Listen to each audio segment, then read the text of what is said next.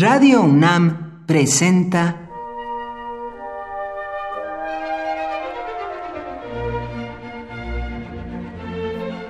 Cuaderno de los Espíritus y de las Pinturas por Otto Cázares.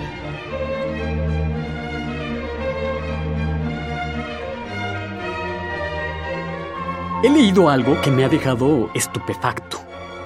Si usted sale a algún bar de noche con la intención de conocer a alguien, lo más seguro es que experimente en carne propia las leyes del speed dating. Si del otro lado de la barra o en la mesa contigua alguien responde a sus miradas, se arma de valor y decide acercarse para entablar una conversación, tiene usted no más de cuatro minutos para demostrar cuán simpático, culto y genial es. Cuatro minutos es el tiempo del que dispone, ni un segundo más. Cuatro minutos para ser aceptado o rechazado.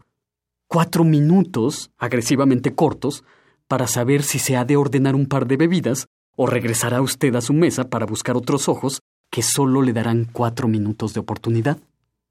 Si a cuatro minutos se ha reducido la oportunidad de un ligue en la vida nocturna, los minutos de atención de los que dispone un usuario promedio de la red es aún mucho menor.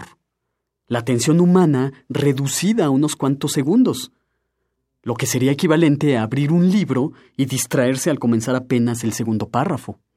En contra de los pronósticos, hago aquí un llamado a la tardanza. Lea usted un libro de más de mil páginas y emplee meses en su lectura. Emprenda la lectura de La vida de Samuel Johnson de James Boswell, emprenda la lectura de La montaña mágica de Thomas Mann, de 2666 de Roberto Bolaño, vea y cabecea algún sueñecito, no importa, películas de Tarkovsky o Kurosawa, vea óperas de Lully y sienta cómo transcurría lento el tiempo en la corte del Rey Sol. Compre un periódico y léalo de principio a fin sentado en la banca de un parque. Escriba a algún amigo un correo electrónico de cuatro mil palabras, en fin, tómese largo tiempo para algo.